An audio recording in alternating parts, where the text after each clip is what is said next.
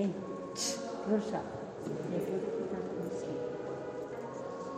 Estoy vacunada.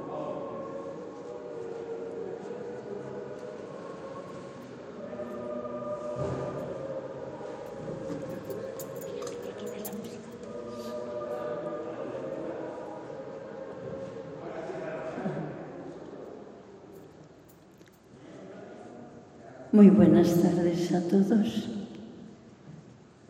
Solo sea una vez a la semana, también quiero estar con todos. Y hoy vamos a recordar a los que todavía están sufriendo a causa de la pandemia, por haber perdido seres queridos y no haber podido siquiera despedirles. Todos aquellos que siguen enfermos, siguen cayendo, todos están luchando para ayudar a los demás en este, en este momento tan, tan difícil y que todavía continúa. Pedimos por todos los que sufren en todo el mundo, por esos pueblos como India, donde están cayendo y cayendo sin tener una ayuda un poco eficaz para ayudarles a, a continuar luchando contra la pandemia.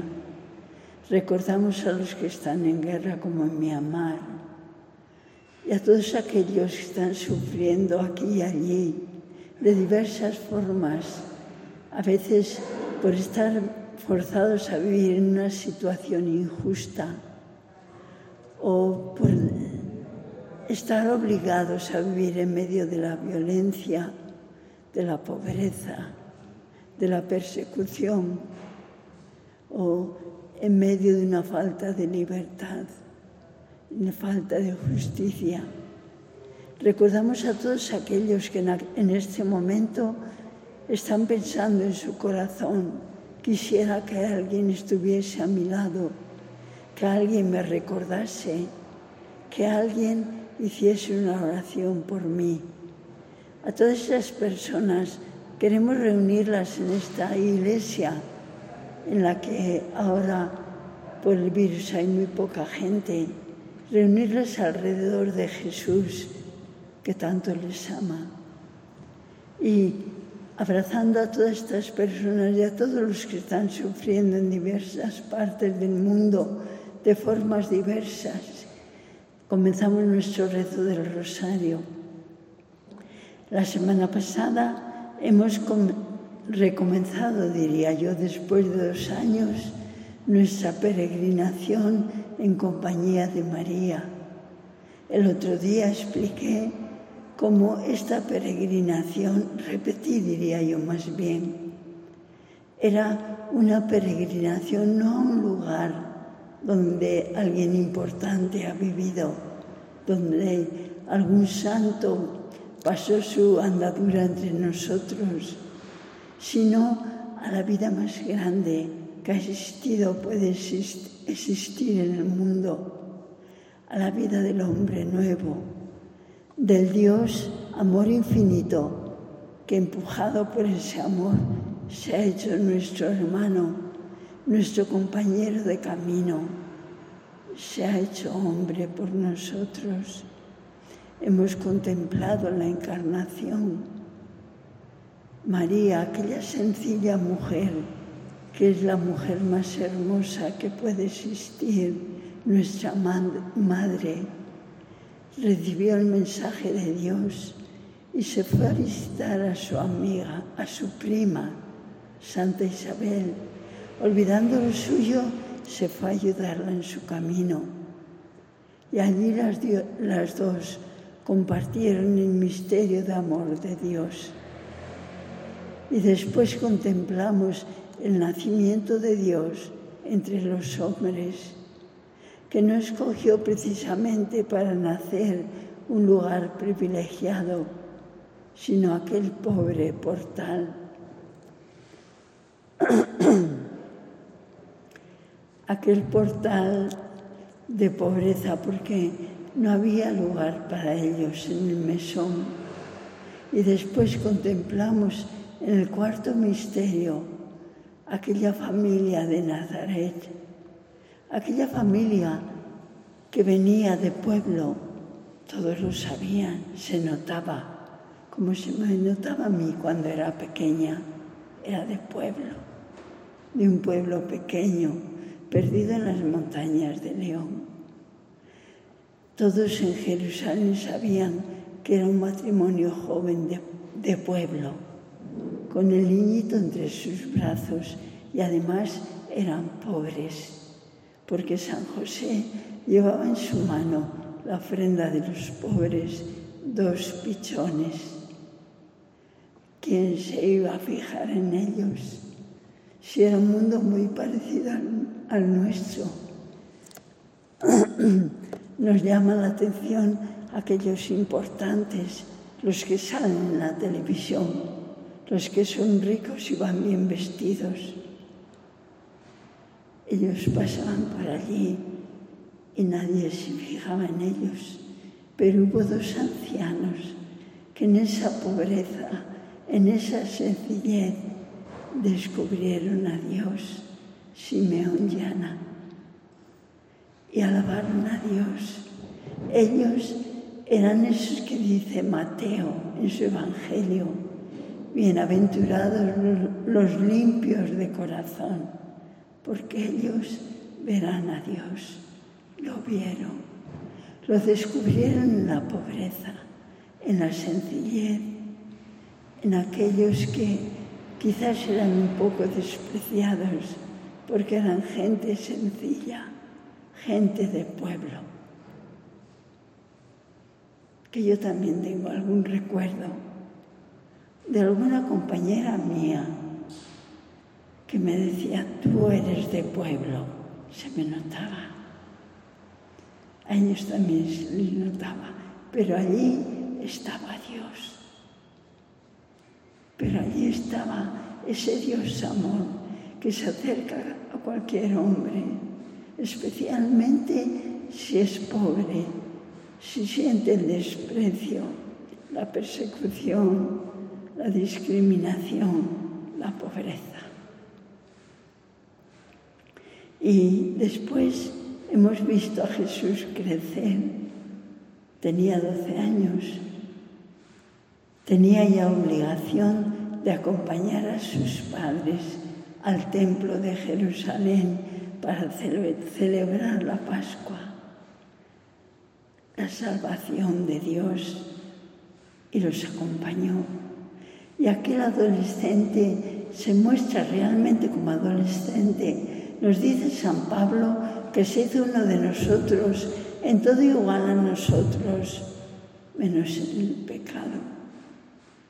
Y aquel adolescente sensible a las cosas de su padre más que nadie, porque era el Hijo de Dios Creyó, parece, nadie me lo ha dicho, pero leyendo el Evangelio tengo la intuición de que él creyó que tenía que quedarse allí, en el templo, para preparar su gran vocación, su vocación de Mesías, y se quedó.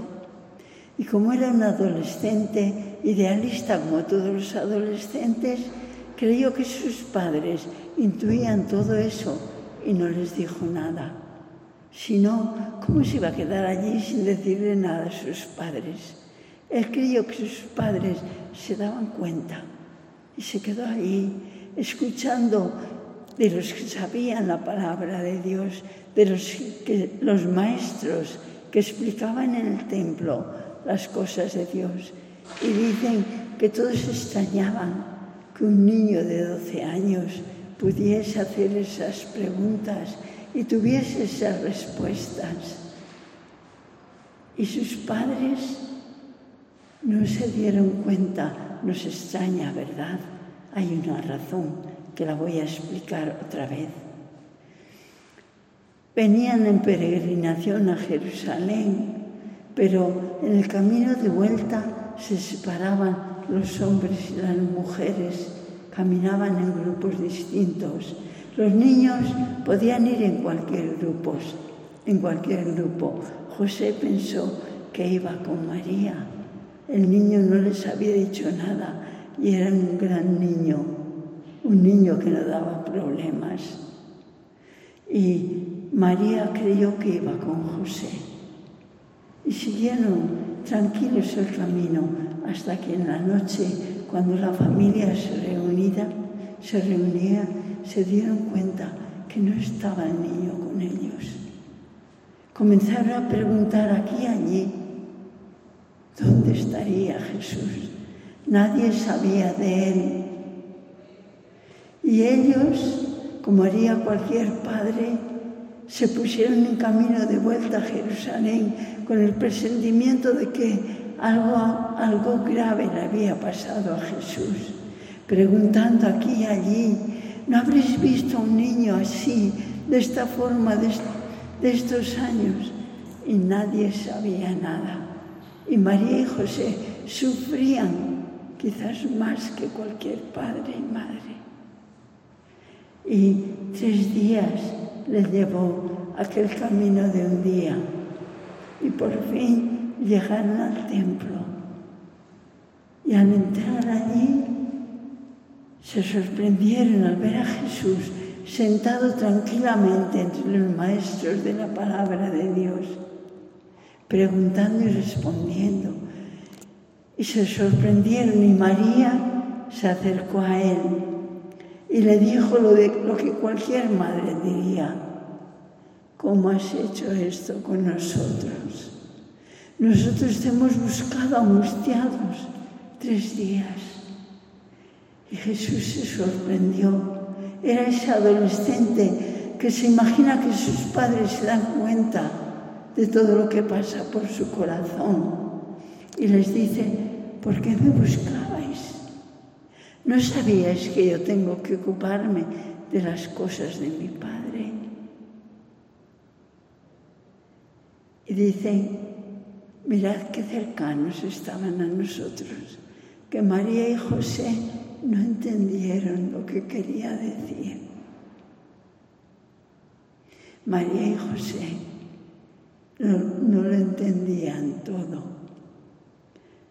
Quizás entendía muy poco de este gran misterio de Dios. Pero ellos estaban llenos de Dios porque vivían con un corazón totalmente abierto, porque tenían amor. Y Jesús, que parece que había creído que su gran vocación se preparaba en las solemnidades de ese templo que todos llamaban la casa de Dios, se dio cuenta que su vocación, su gran vocación, se prepararía en aquella sencilla familia de Nazaret,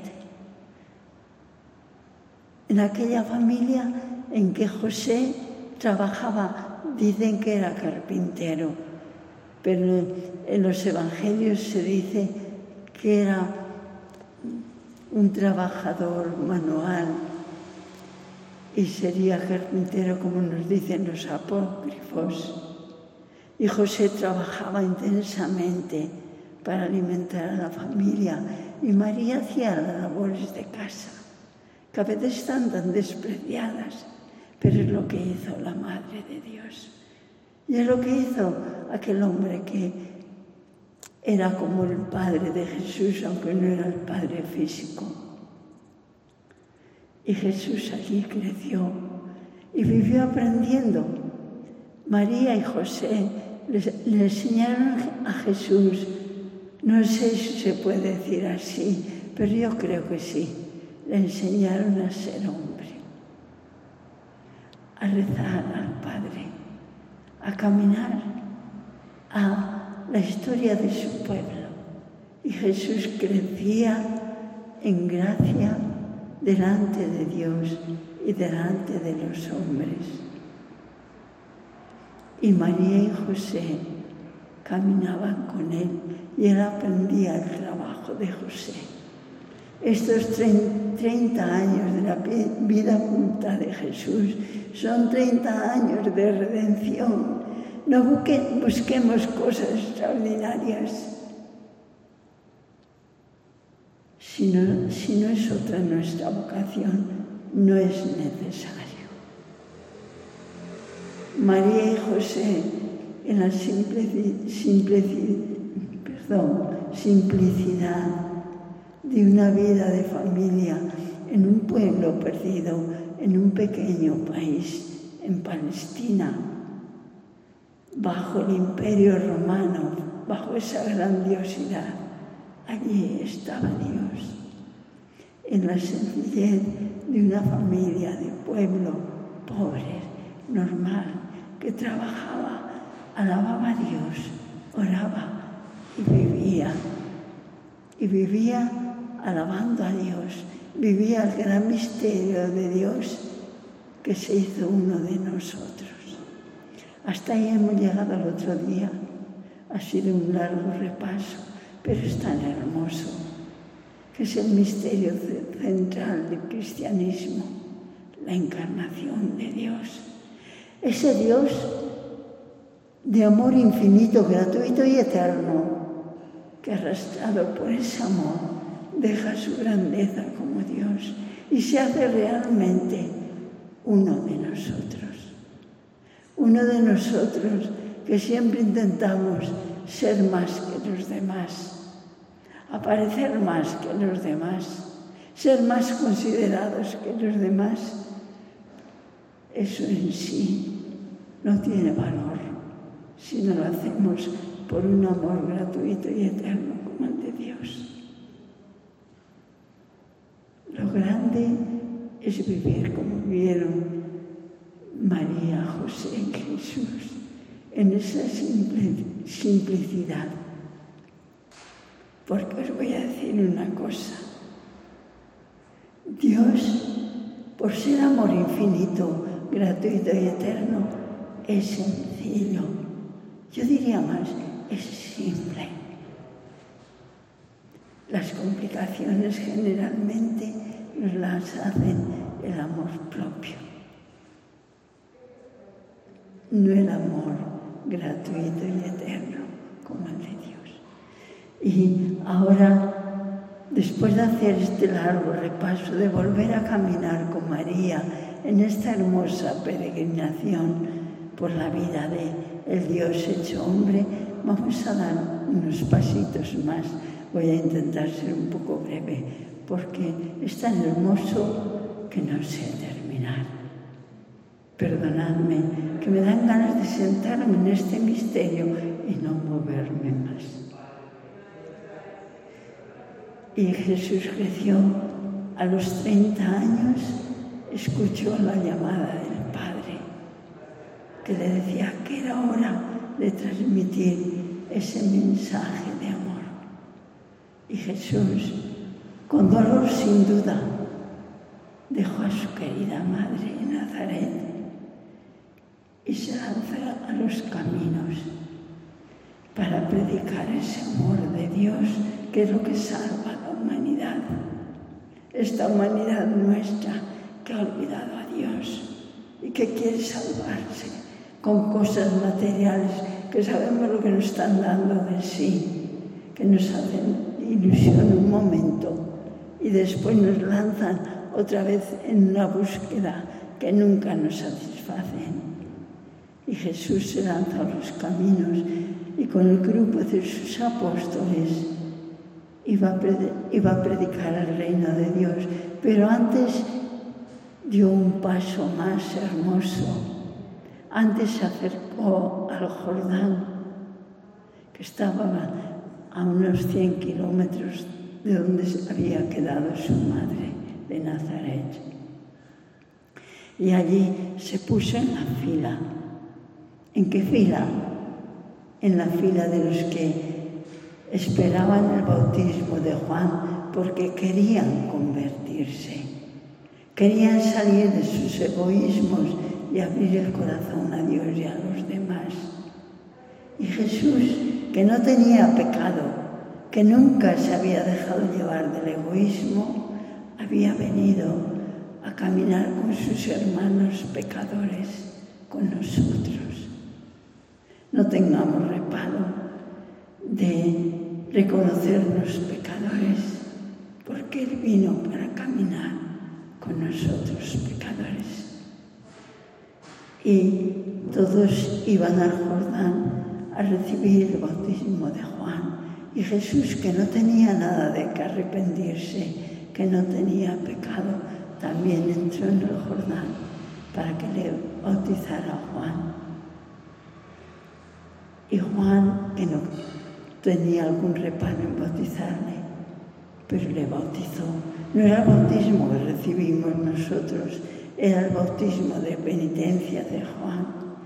Y me da la impresión de que el Padre se emocionó tanto al ver esa fidelidad de su Hijo, que había venido para ser uno de nosotros, en todo igual a nosotros, menos en el pecado, que por primera vez en ese momento por, primera vez en la Biblia y en el Evangelio aparece la revelación del gran misterio de Dios. Y el Padre desde el cielo oír su voz. Este es mi Hijo, el amado, en quien me complazco. Y el Espíritu nos dice el Evangelio, apareció en forma de paloma sobre Jesús y allí estaba el Hijo. Tenemos la revelación del gran misterio de la Trinidad que hemos celebrado el domingo anterior. Padre, Hijo y Espíritu Santo. Vamos a unirnos a María y con toda la gratitud de nuestro corazón, con todo el respeto, porque sabemos que Dios es nuestro Padre y envió a Jesús para salvarnos con toda la humildad de saber que no podemos conocer el misterio de Dios, que no podemos reconocernos como hijos de Dios. Si el Espíritu Santo nos guía, vamos a decir en unión con María, que es la guía de nuestra peregrinación, gloria al Padre y al Hijo y al Espíritu Santo como era en el principio, ahora y siempre, por los siglos de los siglos. Amén. El segundo misterio gozoso es las bodas de Caná. Lo primero que hizo Jesús después del bautismo, después de elegir a los doce, fue ir con su grupo a una boda en Caná de Galilea debía ser de algún pariente, no se nos dice en el Evangelio, pero allí estaba María. En aquel momento las mujeres no participaban en el banquete público, pero tenían una misión muy hermosa que todavía se tiene ahora en algunos pueblos, ayudar en la cocina. Servicio, qué señal de amor. Y María debía ser una mujer atenta, grande, y se dio cuenta de algo que todavía no se había dado cuenta la familia. Se dio cuenta de que aquella familia iba a pasar por una gran vergüenza, porque se les estaba acabando el vino. El padre debía proveer del vino para que toda una semana cualquiera viniese del pueblo y pudiese brindar con una copa de vino por la familia, por el nuevo matrimonio. Y María, que se dio cuenta de ello, intentó solucionarlo. Ella no tenía dinero ni posibilidades y se fue a Jesús. Nos enseña lo que tenemos que hacer cuando no tenemos posibilidades se fue a Jesús y le dijo sencillamente, hizo una hermosa oración, Hijo, no tienen vino. Y Jesús nos parece que le responde un poco fríamente.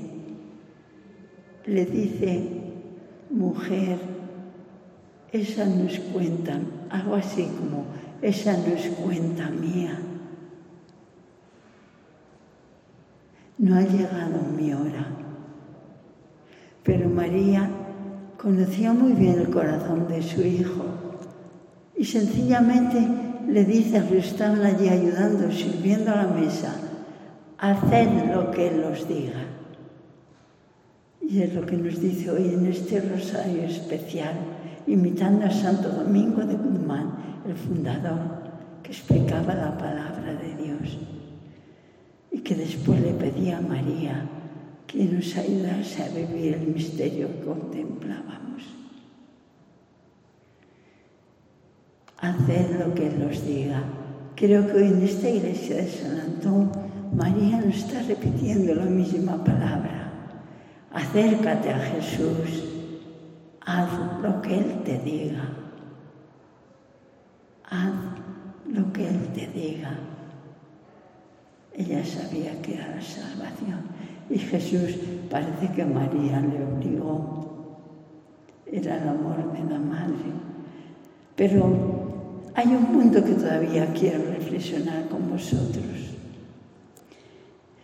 Jesús se hacía un milagro porque era el Hijo de Dios. Lo podía haber hecho directamente decir, venga, ahí tenéis estas grandes vasijas llenas de vino. Y no lo hizo. Mirad, hay algo psicológico en la persona humana. No nos gusta que simplemente nos den y nos den y recibir. No nos sentimos realizados. No nos sentimos aceptados como persona humana. Y Jesús le dijo a los servidores, llenad las metretas de agua. Y aquellos hombres sudaron bastante, tenían que ir a la fuente a llenar cántaros y llenar las metretas. Y cuando las llenaron los hombres, Jesús hizo su obra. Así le gusta trabajar a Dios, trabajar con nosotros. Bendecir, nuestro esfuerzo y nuestro trabajo. Y les dijo, tomad y llevad al maestre Sala. El maestre Sala era el que cataba el vino, el que probaba los alimentos antes de sacarlos a la mesa. Y el maestre Sala bebió aquel vino y les dijo, pero qué raro es el, el amo de esta casa. En todas las bodas se sirve el primer vino, el mejor vino al principio, porque todos están muy, no han bebido todavía y lo pueden saborear y distinguen. Y al final pone el peor, porque ya la gente lo distingue muy bien. Y aquí lo hacen al revés. Las cosas de Dios tienen otro gusto, os lo aseguro. Las cosas de este mundo pueden darnos un momento de alegría que suele pasar y tenemos que andar buscando otras. La alegría que da Dios es más suave, más sencilla. Quizás no nos damos ni cuenta, pero tiene un sabor profundo que necesita la persona humana. Le pedimos a María que hoy nos dé a cada uno de nosotros, a cada uno de los que en el mundo están buscando, que somos todas las personas humanas, un poco de ese vino.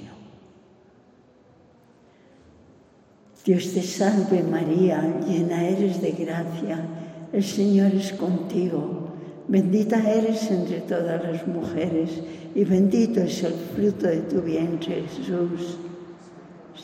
Madre de Dios, ruega por nosotros pecadores, ahora y en la hora de nuestra muerte. Amén. Y vamos a dar un salto y vamos a pasar al último misterio luminoso.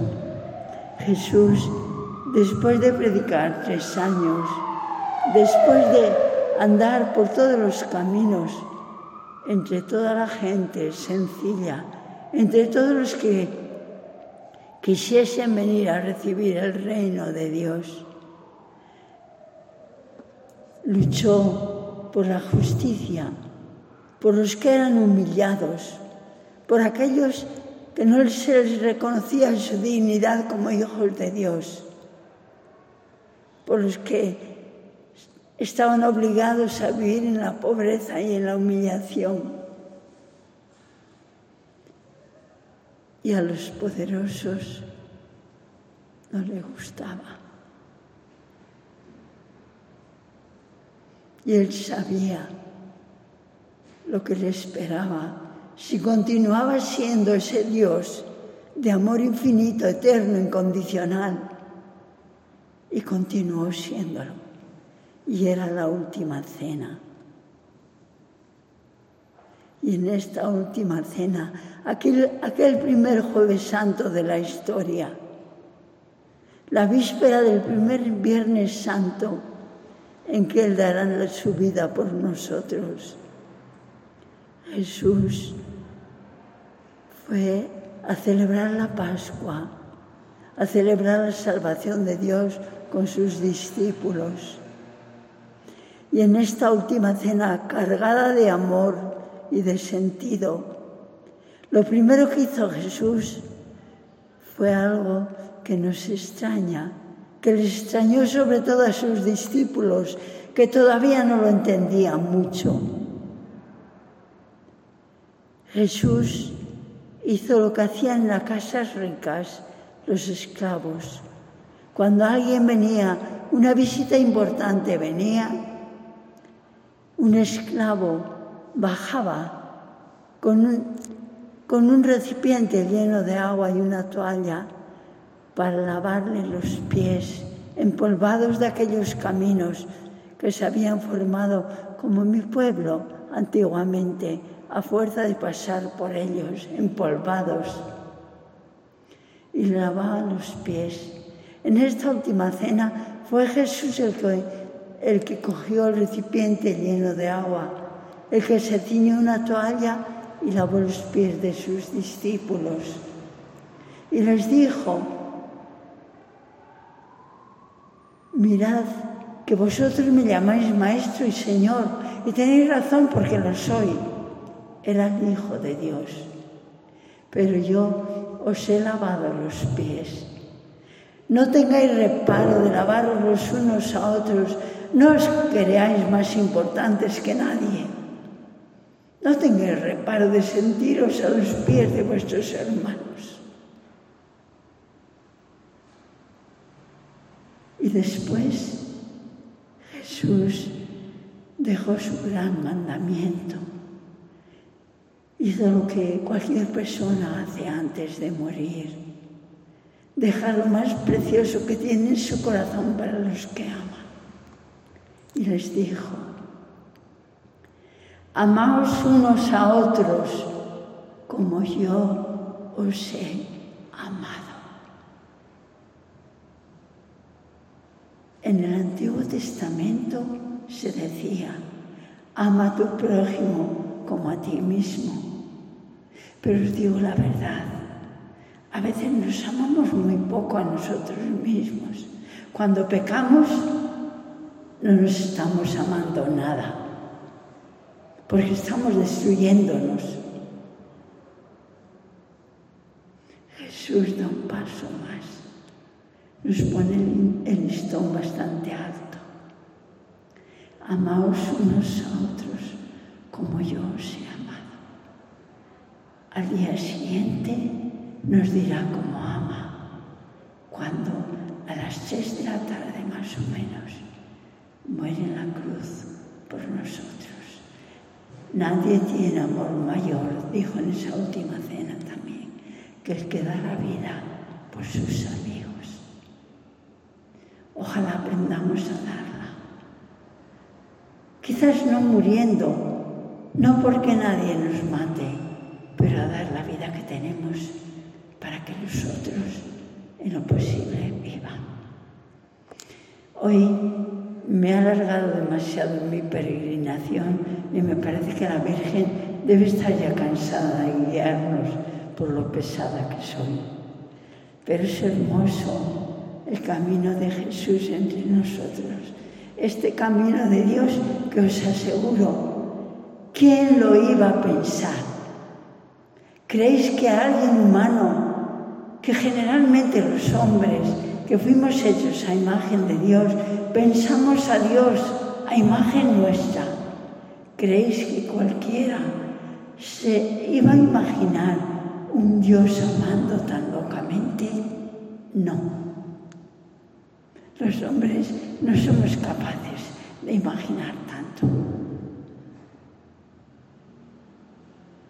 Amamos los unos a los otros como yo os he amado.